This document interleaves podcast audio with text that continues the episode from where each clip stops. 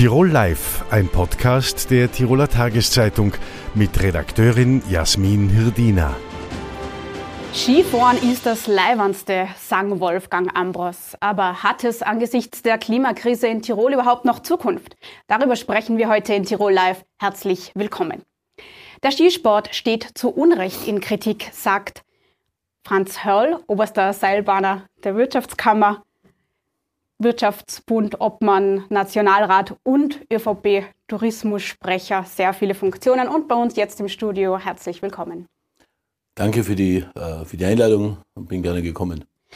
Ja, mit Ihrem Vorschlag, ein Werbeverbot für besonders klimaschädigende Reisen ähm, einzuführen. Also das betrifft Flugzeug, Kreuzfahrtschiffe, Städtetrips haben Sie da genannt, haben Sie ja zuletzt für ziemlichen Wirbel gesorgt. Es gab sehr viele Reaktionen darauf. Nicht nur positive, negative kamen auch aus Ihren eigenen Reihen. Wie stehen Sie denn nun zu dieser Aussage? Bleibt es dabei? Sind Sie immer noch für so ein Werbeverbot? Ja, dass ich es gesagt habe, streite ich ja nicht ab. Äh, aber mir ist einfach der Kragen geplatzt, äh, weil ich diese letzten drei Wochen halt anders empfunden habe, wie die Medien äh, das teilweise auch kommentiert haben. Tagtäglich lese ich in den Medien Ende des Wintersports in Österreich und, und, und, und. Und der nationale Rundfunk hat sich hier besonders negativ hervorgetan. Wobei ich klar und deutlich sagen muss, die Landesstudios haben das eigentlich einigermaßen objektiv dargestellt. Es ist wenig Schnee. Wir haben die weißen Bänder auf der grünen Wiese die im Übrigen ja keinen etwas tun. Es ist äh, gefrorenes Trinkwasser, das dort auf der Piste liegt. Und wenn der Gast über diese weißen Bänder herunterrutscht, dann ist es besser, wenn man mit der Gondel fährt. Also die Landesstudie haben das noch ganz gut hingekriegt, aber wenn es dann nach Wien in den ORF geht, äh, dann wird äh, äh, eine Botschaft gesendet, in Tirol und im Westen Österreichs kann man kaum Skifahren. Äh, das hat wirtschaftliche Auswirkungen auf das Jännerloch. Es ist wesentlich größer, wie wir uns das erwartet haben. Und vor allen Dingen, was mich so aufgeregt hat, war, und das ist der Grund meiner Aussendung gewesen, deswegen ist mir der Kran geplatzt ist, gleichzeitig macht man Sendungen über Traumschiffe, über Kreuzfahrten, äh, über Flugreisen woanders hin. Äh, und deshalb kam diese doch sehr überspitzte Meldung, weil als Wirtschaftsminister will ich natürlich keine neuen Steuern und äh, Werbung soll jeder machen können. Ich bin auch der Letzte, der jemanden vorschreiben will, wo er den Urlaub verbringen soll. Jeder kann hinfliegen, wie er will. Das ist, äh, äh glaube ich, in unserer DNA auch drinnen, äh, dass jeder für sich selber schauen muss, was er macht. Nur er soll dann wissen, was er dann auch damit produziert. Und äh, ich halte dieses Bashing des Wintersports erstens national äh, für eine wirtschaftliche Katastrophe. Ich bin österreichischer Tourismuspolitiker und nicht der von den Malediven und auch nicht der vom Notcup äh, auf den Kreuzschiffen, sondern ich bin bemüht um die vielen tausenden Menschen, die im äh, Tiroler Tourismus im Westen Österreichs einen hervorragenden Job machen. Und ich würde mir manchmal etwas mehr Respekt vor der Arbeit dieser vielen fleißigen Leute äh, wünschen. Und ich glaube kaum, dass es uns etwas nützt, wenn wir diese Zukunftsszenarien, die natürlich zugegebenermaßen schwierig sind, tagtäglich den Leuten vorhalten. Aber warum sollte man etwas anderes berichten? Es sind ja Fakten, auch die ZAMCAT-Studien vorgelegt. Die gehen davon aus, dass in, gerade in niedrigeren Lagen äh, und äh, Entschuldigung, jetzt muss ich es umdrehen. Also, dass niedrigere Lagen 20, 30 bis 40 Prozent weniger Schneetage haben werden. Und wir haben jetzt schon im Vergleich zu früher bis zu drei Wochen weniger Schneetage. Also man muss schon davon ausgehen, dass gerade in den niedrigen Lagen die Pistensituation, dass wir uns eben an solche Bilder gewöhnen müssen mit den weißen Bändern. Also wo sehen Sie da die Kritik? Das ist doch nur das äh, die Berichterstattung darüber. Also die Darstellung der, der ZAMG wird ja nicht in Frage gestellt. Es ist nur interessant, äh, Ausgangsbasis ist jedes Mal die 70er Jahre des letzten Jahrhunderts und das ist zugegeben, wenn es jenes Jahrzehnt, wo die höchste und beste Schneelage im letzten Jahrhundert war. Und wenn ich dann die 30, 40 Jahre dazu rechne, komme ich genau auf dieses Ergebnis. Äh, noch einmal zurück auf den Weihnachtsurlaub. Wir haben gerade eine Saison hinter uns, also drei schwierige Jahre im Tourismus mit der ganzen Covid-Geschichte, die brauche ich nicht erwähnen. Endlich haben wir Weihnachten, ohne Sperrstunde, ohne Lockdown. Und wir haben viele, viele Gäste hier gehabt. Ich habe gerade abgefragt, wir werden ungefähr das Ergebnis 2019, also vor Covid, erreichen. Und der Großteil oder fast 100 Prozent dieser Gäste ist zufrieden nach Hause gefahren. Mich hat ein holländisches Ehepaar in der Tiefgarage bei uns angesprochen und hat gesagt, Herr Hörl, wir waren fünf Tage bei Ihnen im Urlaub. Wir hatten ausgezeichnete Urlaubstage, wir hatten schönstes Wetter und auch tolle Pisten. Aber wir wundern uns, unsere Freunde aus Holland rufen uns an und sagen uns, ja, was macht ihr denn in Gerlos, wenn ihr nicht Skifahren könnt? Da sagen die, wieso sollten wir nicht Skifahren können? Also die, die, die mediale Berichterstattung hat natürlich auch dazu beigetragen, dass man in halb Europa glaubt, dass man in den Alpen nicht Skifahren kann. Und deshalb wird auch das Jänneloch größer sein, wie es ist. Und ich möchte nur bitten, dass man endlich aufhört, diesen, die Wintersaison, äh, unsere äh, Wintersaison äh, dauernd draufzuhauen, weil ich glaube, dass wenn wir die Fakten auf den Tisch legen, haben wir viel, viel mehr getan, wie viele Leute glauben. Schneekanonen werden beispielsweise immer wieder als Energiefresser dargestellt. Das Umweltbundesamt hat heuer im September oder im Oktober eine Studie herausgebracht, dass alle österreichischen Seilbahnen, alle Pisten in Österreich täglich präpariert und beschneit 0,33 Prozent des gesamten Energieaufwandes der, Republik, äh, der Republik haben. Das heißt, wir produzieren mit relativ wenig Energie höchste Wertschöpfung für unsere Täler und man möge sich nur vorstellen, was los wäre im Westen Österreichs, wenn diese Wintersaison, diese Wintertourismus nicht funktioniert. Die Erfahrung haben wir ja gerade jetzt in den letzten zwei Saisonen gemacht. Jetzt haben wir endlich eine tolle Saison, die Gäste sind zufrieden und wir alle jammern und, und, und erzählen, es geht eh nichts. Die Kritik an diesem Punkt ist ja auch, dass man Energie verbraucht in Zeiten, wo wir einen Energieengpass haben, wo der Bedarf natürlich sehr hoch ist. Winter, wir müssen heizen, wir brauchen mehr Licht etc. Entsprechend muss Energie am internationalen Markt zugekauft werden und dort ist die Energiegewinnung äh, noch immer abhängig von fossilen Brennstoffen. Das ist die Kritik äh, vieler Klimaexperten, die sagen, insofern ist der Skitourismus ja doch nicht so nachhaltig.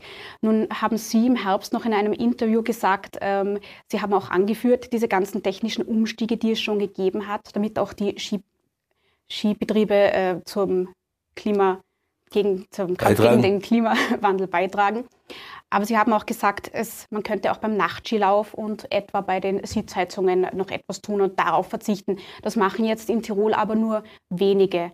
Warum ist das so? Haben Sie dazu viel versprochen? Also ich kann als Obmann oder als Fachverband ja nur Empfehlungen abgeben. Und die Versprechungen haben sich dahingehend, äh, oder die, äh, die Ankündigung von mir war ja dahingehend, dass es zu einem Energiemangel jetzt im Winter kommt und dass alle einsparen müssen. Ich merke bei keiner Sparte, dass sie Energie sparen derzeit, weil wir offenbar, Gott sei Dank aufgrund der Vorsehung der Bundesregierung ausreichend Gas haben. Ich komme aus der ältesten Kraftwerksgemeinde des Zillertales. Ich war Bürgermeister dort 18 Jahre lang. Äh, mein Dolas Bodenstausee ist voll gefüllt. Ich wundere mich, warum auch die Wasserkraft jetzt nicht abgerufen wird. Also ist es, ist Energie ausreichend vorhanden? Äh, und ich habe zugesagt, wir werden selbstverständlich, wie jeder andere auch, obwohl wir schon 10 Prozent äh, der Energieeffizienz in den letzten Jahren einsparen haben können, aufgrund unserer Technik technischen Innovation, die wir wieder gehabt haben, werden wir selbstverständlich auch noch einen Beitrag suchen, wo wir noch einsparen können. Aber natürlich nur im Kontext mit anderen. Solange, solange jeder andere tut, wie er, äh, wie er kann, kann ich auch von meinen Unternehmen nicht verlangen, dass sie jetzt sagen, wir machen keinen Nachtschillauf. Wir können darauf verzichten, aber dann bitte schon auch im Kontext mit allen anderen. Äh, dann sind wir gerne bereit, hier auch solidarisch zu sein. Diese weißen Skibänder, die, deren Bilder um die Welt gehen, die werden ja in Zukunft vermehrt stattfinden. Skilauf wird laut Experten nur noch mit Hilfe technischer Beschneiung möglich sein in ganz vielen Gebieten. Äh, man geht auch davon aus, dass bis zu 20 Prozent aller Skigebiete in Österreich überhaupt nicht mehr betriebsfähig sind. Dann, äh, was glauben Sie, was ist die Zukunft des Skilaufs? Steht das dann noch dafür, dass man technisch so viel beschneit, weil man wird so die Prognose, mehr technisch beschneien müssen? Es gibt, es gibt eine Reihe von Unternehmen, die verantwortungsvoll bei Seilbahnen, bei Hotels, bei den Tourismuseinrichtungen Investitionen setzen, die die nächsten 20, 30 Jahre halten müssen. Und wir haben überhaupt kein Problem, dieses Risiko einzugehen, weil wir, da, weil wir fest daran glauben, dass wir bis weit in das Jahr 2050 eine Wintersaison erhalten können. Äh, wir wissen, dass es Probleme gibt. Auch der Tourismus stellt sich ja auch äh, an die vorderste Front, was den äh, Klimawandel betrifft. Wir investieren alle in erneuerbare Energien. Photovoltaikanlagen werden ausgebaut, Wasserkraftanlagen gemacht. Ich habe mich Zeit meines Lebens auch als Bürgermeister von Gerlos immer dafür eingesetzt, dass die Wasserkraft ausgebaut wird. Die, die heute erneuerbare Energien einfordern, waren oft auch bei den Gegnern zu sehen, wenn es dann ging, ein neues Wasserkraftwerk zu bauen. Wir haben Bewilligungen äh, die viel zu lange dauern. Das wissen wir alle schon seit Jahren. Und es wurde und es gelang auch unserer äh, Partei nicht, äh, dass wir hier äh, entscheidend weitergekommen sind, weil wir links und rechts immer auch halt aus anderen Gründen behindert worden sind. Also wir wissen schon, dass wir diesen Energiewandel ernst nehmen müssen und wir tun es auch. Und wir haben auch die Zahlen und deshalb war jetzt meine Frage, wenn jeder Mensch Urlaub macht und Urlaub, egal wo sie machen, außer in Balkonien, der einzige Urlaub, der keinen Verkehr verursacht, ist, wenn Sie ihn auf Ihren Balkon machen. Egal, wenn Sie auf Urlaub fahren, verursachen Sie Verkehr und dann natürlich auch Emissionen. Äh, dann legen wir doch einmal die Karten auf den Tisch äh, und schauen, was ist mit den Flugreisen. Wenn ich mir zum Beispiel gerade eine, Zahl anschaue. Wenn Sie eine Woche in Meierhofen oder in Ischl Urlaub machen, mit dem Auto anreisen, brauchen Sie 21 Prozent der Treibhausgasemissionen, den Sie verbrauchen, wenn Sie eine Woche nach Spanien fliegen. Wenn dieser Gast nicht mit dem Auto kommt, sondern mit dem Zug kommt, dann braucht er überhaupt nur 13 Prozent. Und ich könnte eine ganze Reihe von, von Dingen sagen. Beispielsweise fährt eine Person 7087 Kilometer mit einem mittelgroßen modernen Kreuzfahrtschiff von Hamburg nach New York. So, da könnte er gleichzeitig in Österreich 351 ein ganzes Jahr lang Skifahren. Und wenn das ist outgoing, ich verstehe, dass viele Menschen Geschäft haben und ich verstehe, dass viele Menschen gerne eine Kreuzfahrt machen. Das sollen sie auch machen. Sie sollen auch fliegen. Das sollen sie alles tun. Nur dann zeigen wir doch einmal auf, was für einen Energieverbrauch, was haben wir Emission und Umweltrelevanz haben wir in diesen äh, Wirtschaftsformen, in diesen Urlaubsformen und vergleichen das mit der Wintersaison. Vielleicht wird die Diskussion dann etwas gelassener und sachlicher. Nun machen ja Tirol-Werbung, aber auch die Österreich-Werbung in fernen Märkten ganz viel Werbung für Winterurlaub in Österreich, auch im schönen Zillertal, wo Sie Ihr Hotel haben, ähm, sollten äh, diese Institutionen diese Werbung unterlassen, Ihrer Meinung nach? Weil von diesen Destinationen aus, da muss man jetzt nicht bis nach Asien gehen, das reicht schon wenn man Großbritannien heranzieht, die kommen hauptsächlich mit dem Flieger. Nein, da gilt dasselbe wie für Österreich. Aber wenn Österreich in die Malediven fahren sollen, sollen sie, sollen sie dorthin fahren. Sie müssen nur wissen, dass sie dann äh, ein Jahr lang Skifahren könnten zu Hause. Wenn er nicht Skifahren gehen will oder Malediven schwimmen gehen will, dann soll er dort ja auch hinfahren. Ich habe ja auch nichts dagegen. Das ist das allerletzte, was ich, was ich möchte.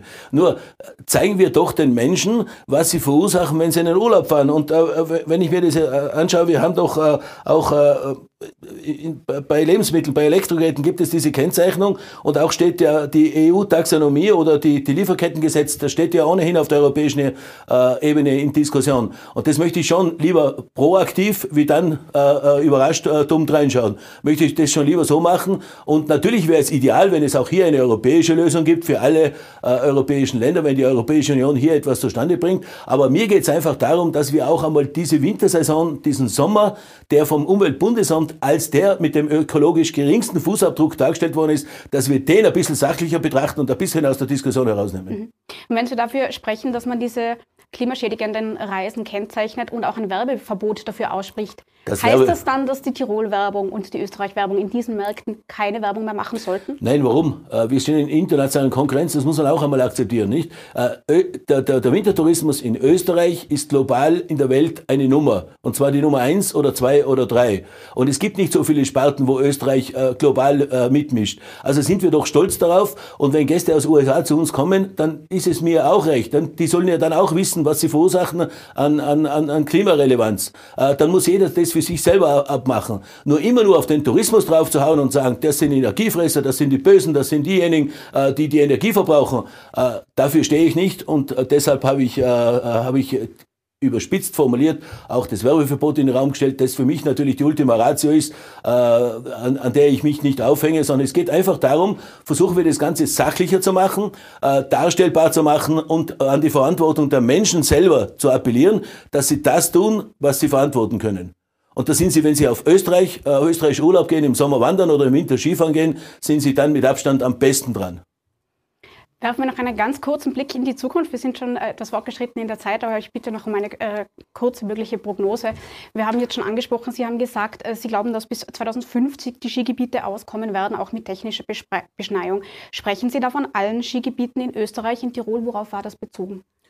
Ich gehe davon aus, dass das der, der überwiegende äh, äh, Anteil der Skigebiete sein wird. Natürlich brauchen wir die technische Beschneiung. Natürlich brauchen sie auch in den Skigebieten äh, entsprechende Ertragslage, äh, damit sie sich das auch leisten können, dass sie ständig innovativ äh, Technik austauschen und verbessern und, und das Ganze tun. Aber ich gehe davon aus, äh, dass äh, wir reden, glaube ich, von einer ähm, Anstieg der Schneegrenze bis ins Jahr 2050 von ungefähr 200 Metern. Äh, da sehen wir überhaupt kein Problem, dass wir das nicht in die Reihe kriegen. Und auch jetzt in dieser äh, Weihnachtssaison war im Großteil der Skigebiete äh, war ja hervorragendes Skifahren möglich. Natürlich vielleicht jetzt nicht auf jeder Skiabfahrt, aber die Gäste waren zufrieden und ich bin mir sicher, dass alle Gäste, die jetzt nach Hause gereist sind, nächstes Jahr wiederkommen.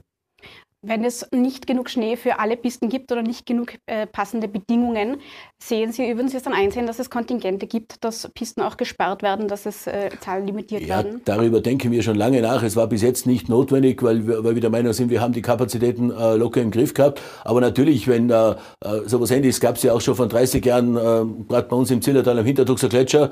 Äh, damals waren die anderen Skigebiete mit, mit einer äh, nicht sehr starken Beschneiungsanlage ausgestattet und alles ging zum Hintertuxer Gletscher. Blieb ja auch gar nichts anderes übrig, äh, dass man hergegangen ist und das Ganze auch äh, gewissermaßen kontingentiert hat. Es ist nur schwierig in der Praxis umzusetzen, aber äh, natürlich kann man auch darüber nachdenken nachdenken oder gehen Sie davon aus, dass das so kommen werden muss? Also ich sehe in absehbarer Zeit äh, hier, hier keine Notwendigkeit, aber wenn es soweit ist, reagieren wir relativ schnell. Hm. Herr Holl, vielen Dank für das Gespräch. Wir könnten noch ewig weiterreden. Wir sehen uns sicher wieder im Studio. Dankeschön einstweilen fürs Kommen. Danke sehr. Herzlichen Dank, Frau Heiding. Mobilität ist eines der Schlüsselthemen in puncto Nachhaltigkeit. Wo geht die Reise hin? Wir schauen es uns an mit Ursula Muick. Sie ist die neue Chefin des ÖMTC in Tirol und seit 1. Jänner im Dienst und nun hier im Studio. Herzlich willkommen. Danke für die Einladung. Frau Muick, von der CO CO2-Bepreisung, über die Normverbrauchsabgabe, äh, über die motorbezogene Versicherungssteuer, nicht zuletzt die Vignette und auch die Reparaturen. Heuer wird es wieder um einiges teurer für Autofahrer. Wer kann sich denn das in Zukunft noch leisten? Weit in die Zukunft sehen traue ich mich im Moment nicht. Aber derzeit, wie uns der Blick auf den Straßen zeigt, scheint es noch leistbar zu sein. Ich glaube auch, es ist noch leistbar. Ähm, die Teuerungen führen natürlich dazu, dass immer mehr Menschen sich überlegen, auf öffentliche Verkehrsmittel umzusteigen. Und ich glaube, der Mix öffentlicher Verkehrsmittel, individuelle Mobilität, das macht es aus und das wird dann in Zukunft uns auch das Autofahren noch leistbar machen. Spüren Sie das schon auch in den Mitgliederzahlen, diese Wende? Zum Glück noch nicht, vor allem dadurch, dass wir ja nicht nur für die Autofahrer da sind. Wir unterstützen unsere Mitglieder und die Menschen in allen Formen ihrer Mobilität. Die Dekarbonisierung ist ja das Gebot der Stunde. Das betrifft natürlich auch die Mobilität. Und nachhaltige Mobilität wird in erster Linie mit E-Mobilität verbunden. Sind dann die Österreicher oder sagen wir insbesondere jetzt die Tiroler, für das Gebiet sind Sie ja zuständig, äh, schon bereit dafür? Ich denke, ja, in bestimmten Bereichen sind wir sehr wohl bereit für die E-Mobilität. Meiner Meinung nach spielt sie auch eine große Rolle. Nur ich glaube nicht, dass das Allheilmittel in der E-Mobilität alleine liegt, sondern dass wir ganz viele verschiedene Antriebsformen haben werden. Für Kurzstrecken, vor allem auch für Besitzer von möglicherweise Einfamilienhäusern, die eine Photovoltaikanlage besitzen. Da macht E-Mobilität durchaus Sinn, vor allem im Stadtgebiet. Wo sehen Sie das jetzt vor allem für Pendler? Sie sind ja selber im Sellrhein zu Hause pendeln täglich mit dem Auto nach Innsbruck. Wie schaut da die Mobilität der Zukunft aus? Was glauben Sie, wo werden Sie in 20 Jahren, wie werden Sie in 20 Jahren nach Innsbruck pendeln? Ich weiß es nicht. Ich hoffe, dass ich auch in 20 Jahren noch nach Innsbruck pendeln kann und darf. Aber in welcher Form, ob das ein Misch, eine Mischung ist zwischen öffentlicher Mobilität, zwischen individueller Mobilität, ob wir vielleicht sogar einen Drohnendienst bekommen werden, ich kann es nicht sagen, aber ich bin sehr gespannt und freue mich auf die Mobilität der Zukunft. Sie haben in einem TT-Interview angezweifelt oder beziehungsweise kritisiert äh, das von der EU geplante Aus für Verbrennermotoren ab 2035. Warum? Wie zuerst schon gesagt, ich glaube nicht, dass der Verbrennermotor schon tot ist. Ich glaube, er hat noch eine Daseinsberechtigung. Möglicherweise geht die technische Entwicklung in eine Richtung, wo wir ihn dann in zehn Jahren nicht mehr brauchen, aber derzeit eben vor allem für Langstrecken, für den Schwerverkehr, für LKWs hat er meiner Meinung nach noch eine sehr gute Daseinsberechtigung. Der Schwerverkehr ist ja auch ein zentrales Thema in Tirol. Verlagerung auf Schiene war der eine Ansatz. Das geht nur mühsam voran. Dann gibt es immer wieder Vorschläge, Dosirampeln etc. Die Lkw rüsten wieder auf, sind also sozusagen umweltfreundlicher und dennoch knacken wir jedes Jahr die, einen neuen Rekord, wenn es um Transit, wenn es um die Durchfahrten geht. Äh, was glauben Sie denn, dass da noch auf die Tiroler zukommen wird, wie sich das entwickeln wird? Das ist schwierig zu sagen. Die Entwicklung kann ich nicht vorhersagen. Ich glaube schon, dass auch hier eine Mischung sein muss. Ein Teil auf der Schiene, auf der Straße wird es nicht ganz vermeidbar sein und da muss die Politik eine Lösung finden, wie man äh, auch die Anrainer entlasten kann. Äh, was sind denn diese, dieser Mix, den Sie immer wieder ansprechen? Welche Technologien sehen Sie denn da? Weil mittelfristig, man spricht ja immer von der Energiewende bis 2040 österreichweit. Einerseits wird ja die E-Mobilität forciert, andererseits weiß man, ein Ad-Hoc-Umstieg würde sich derzeit alleine ressourcentechnisch nicht ausgehen. Also wo sehen Sie denn da ähm, Bedarf, dass man gewisse Sektoren vielleicht ausbaut? Ähm, ich sehe einen Teil wird die E-Mobilität bedienen können, vor allem Kurzstrecken in Ballungszentren, wo wir ja den örtlichen, die örtlichen Verschmutzungen wegbekommen wollen. Ein Teil wird nach wie vor Verbrennungsmotoren sein, ob die mit E-Fuels betrieben werden, ob da noch irgendwas sich tut. Ich denke ja. Und ein Teil wird möglicherweise auch vom Wasserstoff betrieben werden können, vor allem wenn man den Schwerverkehr andenkt. Und möglicherweise Vielleicht treffen wir uns in fünf oder zehn Jahren hier nochmal. Da gibt es möglicherweise auch noch Antriebsformen und Betriebsmittel, die wir uns heute noch gar nicht vorstellen können. Weil Sie die E-Fuels angesprochen haben, auch die stehen ja doch etwas in der Kritik, gar nicht so grün zu sein, weil sie auch nicht komplett emissionsfrei sind und natürlich für die Erzeugung und Nutzung der E-Fuels ähm, bedeutend mehr Energie aufgewendet muss, werden muss als jetzt für ähm, fossile ähm, Brennstoffe zum Beispiel. Hat, haben E-Fuels denn wirklich Zukunft? Ich denke ja, aber es kommt auf die Forschung drauf an. Jetzt zum jetzigen Zeitpunkt mag sein, ich bin keine Forscherin, aber zum jetzigen Zeitpunkt mag sein, dass der Energieaufwand größer ist. Aber vielleicht haben wir schon eine bahnbrechende Erfindung irgendwo in der Pipeline und ab nächsten Jahr schaut es wieder ganz anders aus. Ich glaube, wir müssen in mehreren Richtungen forschen und entwickeln und dann wird sich auf einen gesunden Mix, äh, die sowohl die Mobilität unterstützt als auch die Umwelt nicht gefährdet, wird sich einspielen. Da bin ich überzeugt davon. Die Technologie ist natürlich der eine Bereich, wo man ansetzen kann. Das andere sind äh, Gesetze und Vorschreibungen. Diskutiert wird ja immer wieder über eine Tempobremse, äh, 40 km/h Ortsgebiet, 80 Landesstraße, 100 auf den Autobahnen. Ähm, sehen Sie darin eine sinnvolle Maßnahme? Naja, bei uns in Tirol, wir fahren 100 auf den Autobahnen und es hat auch bei dieser Verkehrsdichte durchaus einen Sinn, und eine Daseinsberechtigung. Ob man eine generelle Beschränkung einführen muss, ich kann es nicht sagen. Ich bin eher der Meinung, dass man, in dass man, die, ähm, dass man die Bereiche individuell betrachten muss. Wo es Sinn macht, soll man Beschränkungen machen. Wo es keinen Sinn macht, könnte man auch auf den Autobahnen 130 belassen und auf den Landstraßen 100. Aber jene Teile in Tirol, auf denen jetzt äh, der sogenannte Luft 100er gemäß Emissionsgesetz Luft gilt. Da halten Sie es für sinnvoll, da hat es sich Ihrer Meinung nach als sinnvoll erwiesen? Das muss man immer schauen, wie der Verkehrsfluss sich entwickelt. In Ballungszentren, ich meine, ich fahre jeden Tag von Kemmerton nach Innsbruck, da kann ich sowieso nie 100 fahren, weder in der Früh noch am Abend. Da macht eine Beschränkung auf 100 durchaus Sinn, beziehungsweise ist, ist sie eh naturgegeben.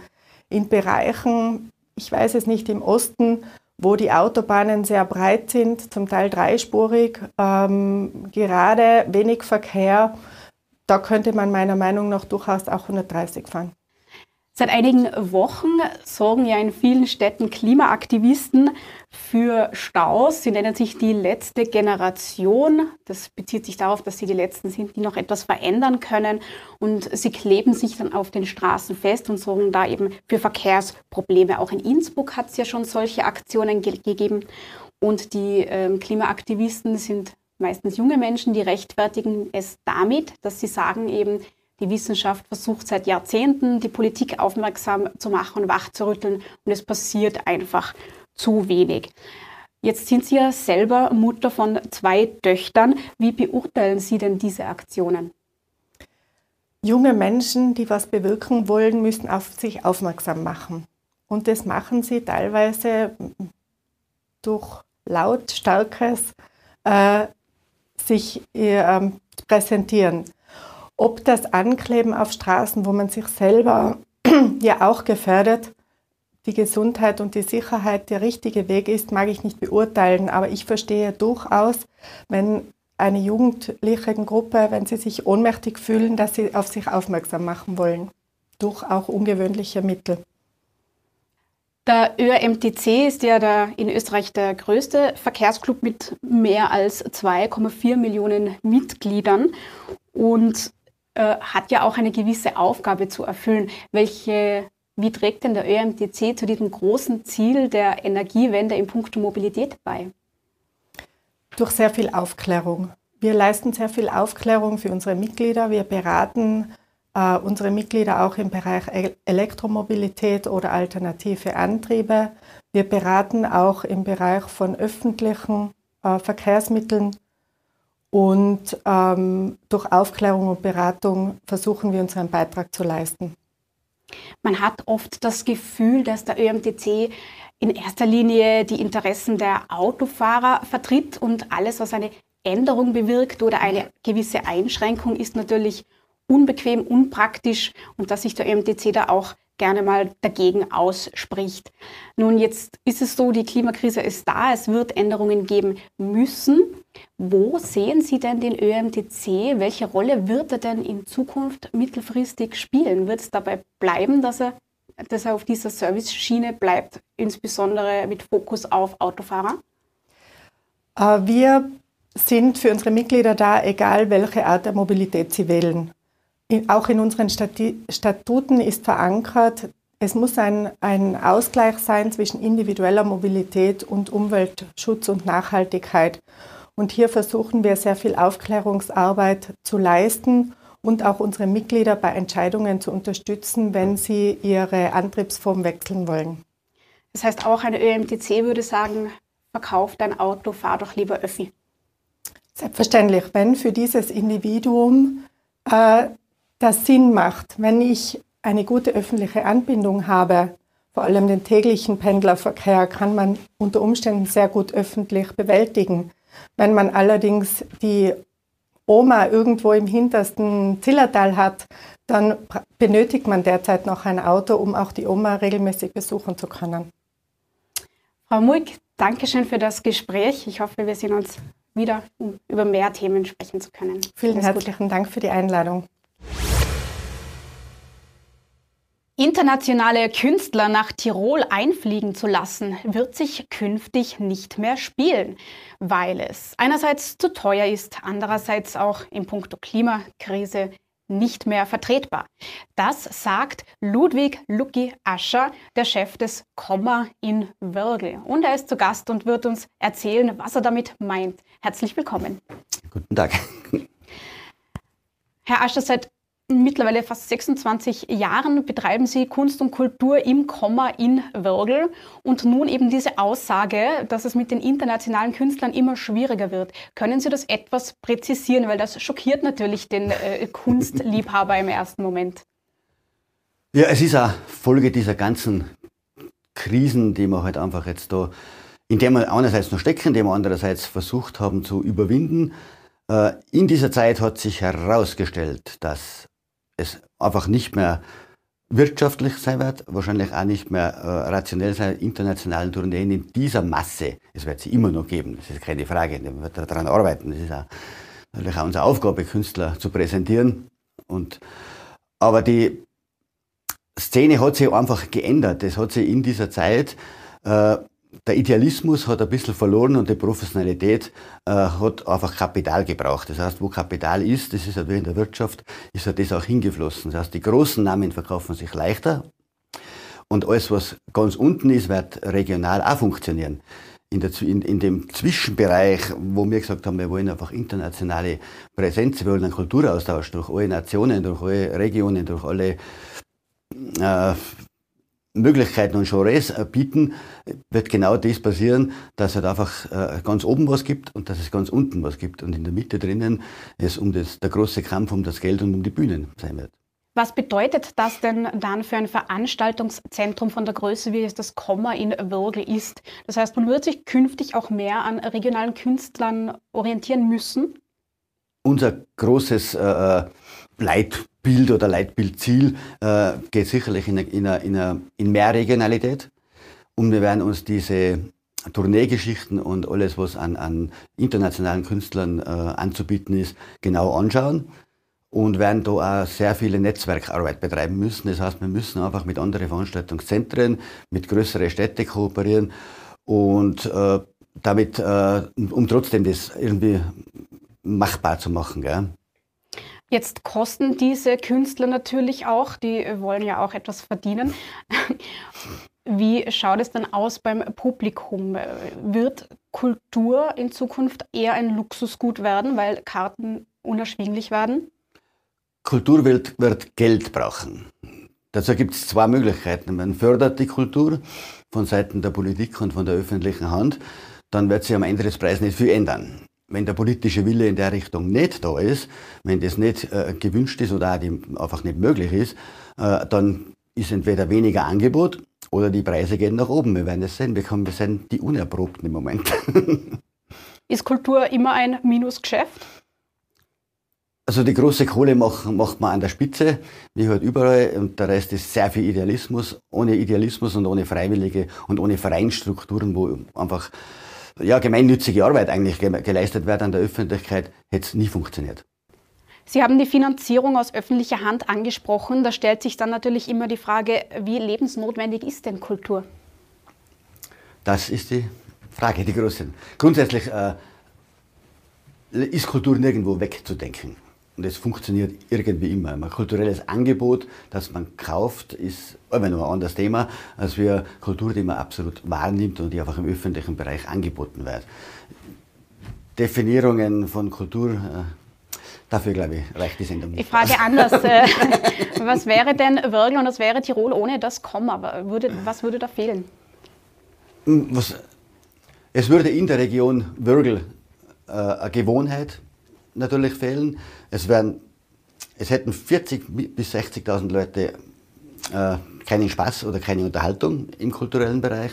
Und der, das Einzugsgebiet Würgel, äh, das das Kommen natürlich geschaffen hat durch die Umwegrentabilität, lässt sich wirtschaftlich sicherlich auch definieren, wird sicherlich auch was ausmachen. Aber der große äh, Sache heißt, Komma kommt von Kommunikation. Die Leute treffen sich, sie machen was miteinander und versuchen einfach was gemeinsam zu kommunizieren, sich mit diesem Bühnenbild zu identifizieren und ein Stück Lebensweisheit mitzunehmen aus dem Hause. Dort, wo heute das Komma steht, war ja bis Anfang der 90er Jahre eine alte Molkerei. Und Sie sind seit Beginn des Hauses, äh, führen Sie das Haus. Mhm. Wenn Sie sich zurückerinnern, wie schwierig war es denn äh, im Würgel eine, eine Kultur, eine Veranstalt, ein Veranstaltungszentrum wie das Komma zu etablieren? Ja, die Frage, braucht es das überhaupt? Äh, ist von der Politik so gerechtfertigt worden, das Komma muss äh, eine Mischung aus Stadtsaal, Kommunikationszentrum und Vereinshaus sein. Das äh, haben wir versucht, so weit als möglich in den letzten 25 Jahren aufrechtzuerhalten. Die Stadt ist gewachsen, das kann man leider nicht. Das ist nicht mehr größer geworden. Das heißt, der Bedarf nach größeren Sälen ist im Bedarfsfall für, sage ich mal, einfach Bälle oder, oder größere öffentliche Veranstaltungen notwendig. Äh, kann das kann man leider Gottes nicht abdecken. Zudem müssen wir uns inzwischen einfach bekennen. Wir haben sehr viel improvisiert, probiert, aber es gibt halt einfach eine Dimension, die wir nicht einfach von der räumlichen Größe nicht machen können. Das heißt, dieser ursprünglichen, ursprünglichen Anforderung kann man mittlerweile nicht mehr gerecht werden. Wenn Sie jetzt in die Zukunft blicken, was bedeutet es denn? Steht, ist ein Ausbau des Kommas auch notwendig? Na, man muss das, glaube ich, in der Einheit einer Stadt denken. Ich sehe das Kammer eher als Kulturzentrum, als Haus für die Vereine, äh, zur kreativen Gestaltung oder zum Angebot von, für kulturelle Veranstaltungen. Äh, für öffentliche Präsenzveranstaltungen, Messen oder sonstige äh, Großveranstaltungen, die es in Zukunft in Würgel vielleicht geben wird, wird sicherlich neue Räumlichkeiten irgendwo brauchen. Wenn Sie sich zurückerinnern, das Angebot, das es anfangs gab, verglichen mit dem heutigen Programm, wo hat sich denn die Reise, wie hat sich das entwickelt? 1996 äh, war die Aufgabe, monatlich eine Kulturveranstaltung anzubieten und die Würgler Vereine äh, eine Plattform oder einfach eine Bühne zur Verfügung zu stellen. Inzwischen macht man ca. 60 äh, internationale Produktionen, haben einige Theater- und Kabarettsachen im Hause und haben so zwischen 200, 250 Veranstaltungen mit fast 60 bis, bis zu 60.000 Besuchern. Vor Corona und äh, momentan sind wir vielleicht bei 30.000, keine Ahnung, irgendwo in der, in der Liga. Weil Sie anfangs angesprochen haben, es wird schwieriger werden, internationale Acts einfliegen zu lassen. Wie rechnen Sie damit, dass sich das auch auf das Publikum auswirken, auf die Besucherzahlen auswirken wird? Will das Publikum denn nicht genau diese großen Namen sehen? Das Publikum äh, strebt nach den großen Namen. Also es ist, Sie sind bereit, alles dafür zu geben, um eine Karte für Sie, für Helene Fischer oder für Rammstein oder für irgendwelche sonstige internationale Großproduktionen. Da kann man 250, 300 Euro auf den Tisch legen und dann kann man das konsumieren. Im äh, ländlichen oder, oder, oder regionalen Bereich werden die Eintrittspreise nach oben, gibt es da Grenzen, wo, wo sie nicht verkaufbar sind. Also wir sind irgendwo zwischen 15 und 35 Euro bei internationalen Produktionen. Aber das sind ja äh, extreme Dimensionen. Warum äh, klafft diese Schere da so weit auseinander? Warum ist man nicht bereit, für den Künstler von nebenan äh, mehr zu bezahlen? ja, es, schon mal, es ist schon mal eine Aufwandsgeschichte auch. Wenn man halt eine Großproduktion anschaut, dann kann man einmal 15 LKWs und eine riesige Bühne und 300 Quadratmeter und sonstiger, äh, einfach ein riesiger äh, logistischer Aufwand rundherum. Das kann man, oder die Veranstaltungszentren als solches, haben das ja in der Grundausstattung mehr oder weniger, äh, stellen das ja vor Ort bereit. Das heißt, der Künstler kommt, nimmt seine Bühnendekoration, macht seine Show äh, und, und hat dann einen gewissen Rahmen. Und da ist halt, das kann man 30 Jahre alt. Wir haben uns zweimal durch zwei Umbauten auf, diese, auf das Tourneegeschäft eingelassen und es funktioniert technisch bis zu einer gewissen Menge von Leuten. Das bedeutet, Sie sagen, es ist legitim, dass man für Robbie Williams, Rolling Stones und Co. diese Größen äh, teilweise 200 Euro für ein Ticket hinlegt? Mindestens. Ist das argumentierbar? Mindestens. Das ist, das ist legitim. Es ist auf der einen Seite legitim, es, wird, es, wird, äh, es ist notwendig. Das ist einfach so wie die, das, die Formel 1 und, und die Straßenbahn. Das passiert halt einfach. Wenn wer dabei sein will, der will dabei sein. Und der Preis treibt sich nach oben wahrscheinlich Ende nie. Preissteigerungen gibt es nun auch aus bekannten Gründen. Energie wird teurer, auch die Arbeitskräfte ähm, müssen besser entlohnt werden. Nicht zuletzt hat ja die Corona-Krise der Kulturbranche enorm zugesetzt. Es war ja über Monate, ist ja gar nichts gegangen. Mittlerweile dürfen die Veranstaltungen wieder mehr oder weniger so wie früher stattfinden. Ist der Andrang auch schon wieder so wie früher im Komma? Ja, also die Einschränkungen sind wir mehr oder weniger losgeworden. Äh, Im Kopf hat das Publikum die Einschränkungen sehr wohl noch. Also wir merken das sehr viel, dass einfach eine gewisse, ja, man kann heute keine Rave mehr veranstalten und 500 Leute auf 300 Quadratmeter zusammendrängen, das will keiner mehr. Und dadurch haben wir auch, äh, wir haben die Konsequenz daraus auch gezogen. Wir haben den, den Keller, der früher bekannt war für Raves und, und, und, und äh, mehr oder weniger Kellerkultur, bis 5 in der Früh. Das haben wir eigentlich eingestellt und haben da unten ein Theatron hineingebaut und das mehr oder weniger eine Mischung aus einem Theater und einem Vortrag so ist wo aber erprobterweise jetzt schon super Jazzkonzerte, äh, einfach das Ambiente, wir arbeiten daran an der Gemütlichkeit und an der, ja, dieser, dieser, diesen typischen Flair, das das Komma halt einfach braucht, um da einen schönen Abend zu verbringen. Das Komma war ja immer auch berühmt für Subkulturen äh, abseits des Mainstreams, Punk und auch Metal. Jetzt klingt das so, als äh, stünden jetzt ruhigere Zeiten an im Komma-Würgel. Ist das so oder bleiben Sie äh, diesem wilden rockigeren Nein, wir bleiben, wir bleiben unserer Linie unbedingt treu. Wir haben ein sehr gutes Publikum in der Richtung. Ob wir die, die Menge äh, beibehalten können, das äh, ist genau diese Frage, was passiert im Tourbereich. Das merkt man schon, dass da, was, dass da einfach das Angebot schlechter wird, dass auch die Agenturen einfach sie, ja, sie haben sich verflüchtigt, sie gibt sich uns einfach nicht mehr. Gell? Es gibt äh, ganz bekannte äh, Namen, äh, die einfach, wo die Künstler keine Agenturen mehr haben und dann einfach das Tourneegeschäft schlechter geworden ist.